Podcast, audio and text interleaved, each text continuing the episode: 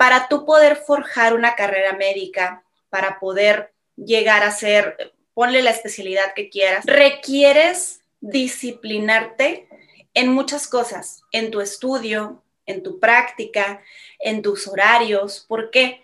Porque es una profesión que no va a admitir errores. Doy la bienvenida a Doers Podcast, un espacio en el que compartiremos contigo tips, herramientas, casos de éxito y reflexiones sobre la disciplina que más nos apasiona, la mercadotecnia.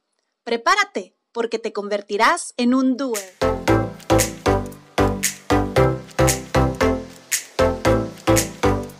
¿Cómo están estimados doers? Bienvenidos a un episodio más de Doers Podcast. Mi nombre es Patricia Castillo, ya me conocen, yo soy su anfitriona. Y bueno, eh, vamos adentrándonos en el tema del día de hoy. Eh, seguimos indagando en la industria médica, seguimos abordando eh, temas que son de beneficio para ellos, pero hoy lo voy a hacer un poquito al revés. el tema del día de hoy o el título del podcast del día de hoy, del episodio cuarenta y tantos, ya no sé ni en cuál vamos, se llama ¿Qué he aprendido de la industria médica? Y lo quiero poner al revés, precisamente porque al estar trabajando con los médicos de diversas profesiones, ¿eh? dentistas, oftalmólogos, eh, eh, ginecólogos, por supuesto, médicos materno-fetales, cirujanos plásticos, médicos estéticos y la especialidad que a ustedes se les ocurra, la verdad es que si bien nosotros podemos aportarles o hemos podido aportarles a su práctica en el tema de la mercadotecnia, en el tema de la administración de los negocios, nos hemos venido dando cuenta de ciertas características o de ciertos rasgos que a nosotros nos sirven, que nos inspiran que nos gustan y que decimos, wow, de verdad que los médicos tienen cualidades espectaculares que bien valdría la pena analicemos, volteemos a ver y podamos compartir con ustedes, con nuestra audiencia, porque quién sabe, a lo mejor y por ahí hay alguien que le puede ser de utilidad, que siempre decimos que ese es el principal objetivo, aprender todos juntos. La industria médica es una industria compleja, no es para todos, por supuesto. Hace poquito me decían, ¿hubiera sido doctora tú? Jamás, ¿no? Por un tema y un poquito de, de ser quisquillosa. Pero es una industria que te reta, es una profesión que requiere muchísimo enfoque, es una profesión que requiere muchísimo de ti para que la puedas ejercer de una forma responsable, ¿ok? Eh, porque estamos hablando a final de cuentas de la salud de las personas, estamos hablando de eh, poner, que, que, alguien ponga en, tus manos como médico su salud e incluso su vida en algunas ocasiones. Y hoy quiero hablar específicamente de tres puntos o de tres elementos que he aprendido de la industria médica y que me encantará compartir con ustedes. Espero estén de acuerdo conmigo y por supuesto si quieren seguir alimentando esta lista, coméntenos, déjenos un comentario en, en la plataforma en la que estén viendo porque nos interesa saber cuáles son las cualidades que ustedes observan. Y me voy con la número uno. ¿Qué ha aprendido de la industria médica la disciplina? Sin lugar a dudas, y yo creo que tendría que ser, eh, por eso comencé por ahí, tiene que ser la número uno, para tú poder forjar una carrera médica, para poder llegar a ser, ponle la especialidad que quieras, incluso ser médico general, eh, médico internista, eh, como les decía hace rato, médico estético, requieres disciplinarte en muchas cosas, en tu estudio, en tu práctica, en tus horarios. ¿Por qué? Porque es una profesión que no va a admitir errores. A lo mejor en algunas otras podemos decir, híjole, ¿cuánto cuesta equivocarse?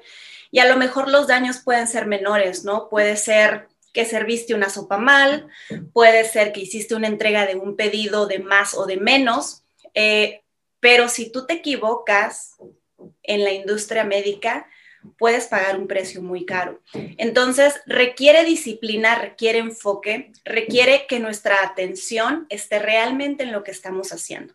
Y eso si lo trasladamos a lo que ustedes se dediquen, imagínense, imagínense qué resultados pudiéramos obtener si fuéramos disciplinados en nuestra actividad en nuestra práctica, insisto, en nuestro estudio, en nuestra formación y en la forma en la que atendemos también a nuestros clientes o en el caso de la industria médica a nuestros pacientes. El número dos, la segunda cosa que he aprendido es el aprendizaje continuo, valga la redundancia. el aprendizaje continuo. Los médicos siempre están estudiando. Es increíble, de verdad, cómo siempre se están preparando. Y a lo mejor es por una cuestión obligatoria, por así nombrarla, por ciertas certificaciones, por seguir teniendo la palomita, porque es requerido.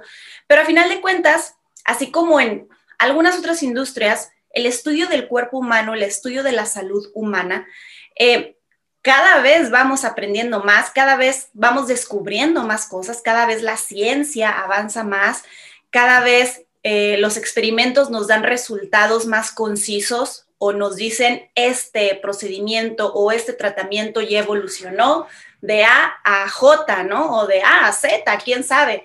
Por lo tanto, el médico tiene que estar en constante aprendizaje. Trasladémoslo al mercadólogo.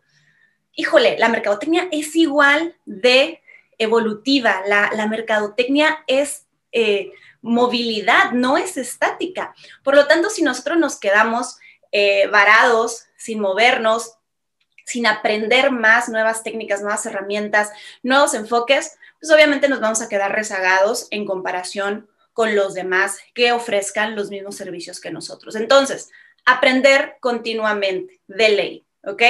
Y por último, la número tres, y a lo mejor algunos me pueden llegar a crucificar, pero yo la voy a soltar porque así lo veo y es algo que he aprendido de esta industria, la especialización. O, puesto en otras palabras, zapatero a tus zapatos, si queremos verlo así. Imagínate que tú tienes eh, un dolor en la columna, ¿no? Y vas con el médico que te recomendaron, que es el especialista en la columna. Y resulta que te dice, oiga, pues no es un tema eh, de columna, es un tema de lo que tú quieras. ¿Y qué pasa si ese médico realmente no es el indicado para darte un tratamiento, para recetarte, para atenderte, te va a referir con el que sí. Caso de los ginecólogos, oye, este, pues estoy embarazada y voy con mi ginecólogo de cabecera que me está atendiendo mi embarazo y resulta que lamentablemente el ginecólogo ve algo fuera de lo común y te dice, ¿sabes qué? Te voy a mandar con un médico materno fetal para que te pueda diagnosticar esto o pueda corroborar o pueda decir, no, estábamos en un error y todo está bien. Entonces, especializarte. Si, si no es tu chamba, no la vas a hacer, pero sí vas a referir si es tu obligación, por así mencionarlo, el si tú no tienes las competencias suficientes o necesarias para poder hacer alguna actividad, mi obligación sería referirte con quien sí, ¿ok? Y esa es una práctica que yo considero muy justa y que considero bastante positiva, eh, ya que así deberíamos también de dirigirnos nosotros independientemente de a lo que nos dediquemos. Eh, hay ocasiones a lo mejor en, en las que si todavía no sabes hacerlo o nunca has ofrecido ese servicio o ese producto y el riesgo es menor o, tienes las bases, pero te falta experimentar un poco, podrías aventarte y decir, ¿sabes qué? Pero ya lo vamos a comenzar a ofrecer, ¿no? Sin embargo, si es algo que requiere un conocimiento muy específico, muy especializado, eh, lo más ético, precisamente, es poder referenciar al cliente con quien sí pueda darles un servicio adecuado. Entonces, hoy quiero ser breve, hoy quería compartir con ustedes estas ideas porque la verdad es que cada profesión tiene sus puntos buenos, ¿no? Tiene sus, sus zonas admirables. Entonces, me encantaría que volteáramos a ver alguna otra profesión que ustedes admiren o que, o que consideren retadora y que veamos qué de ellos podemos aprender, qué de ellos podemos tomar y aplicarlo a nuestra actividad para hacerla cada día mejor. Esa es la reflexión del día de hoy. Muchísimas gracias por escucharnos, por seguirnos como siempre. Por favor, déjenos sus comentarios, sus sugerencias, incluso si quieren que toquemos o abordemos algún tema, con todo gusto, de verdad. Nos pueden seguir, acuérdense, en nuestras redes sociales. Estamos en Instagram, estamos en Facebook como Doers Latam. El podcast lo pueden ver o lo pueden escuchar, es la buena noticia. Si nos están viendo, seguramente están en YouTube o están en, Instagram, en Instagram TV. O si nos están escuchando, deben de estar en Spotify o en Apple Podcast. Entonces, búsquenos en las demás plataformas para que, para que puedan eh, ver cómo generamos cada día contenido para ustedes, ¿vale? Muchísimas gracias por estar con nosotros, por escuchar y nos vemos en el siguiente episodio.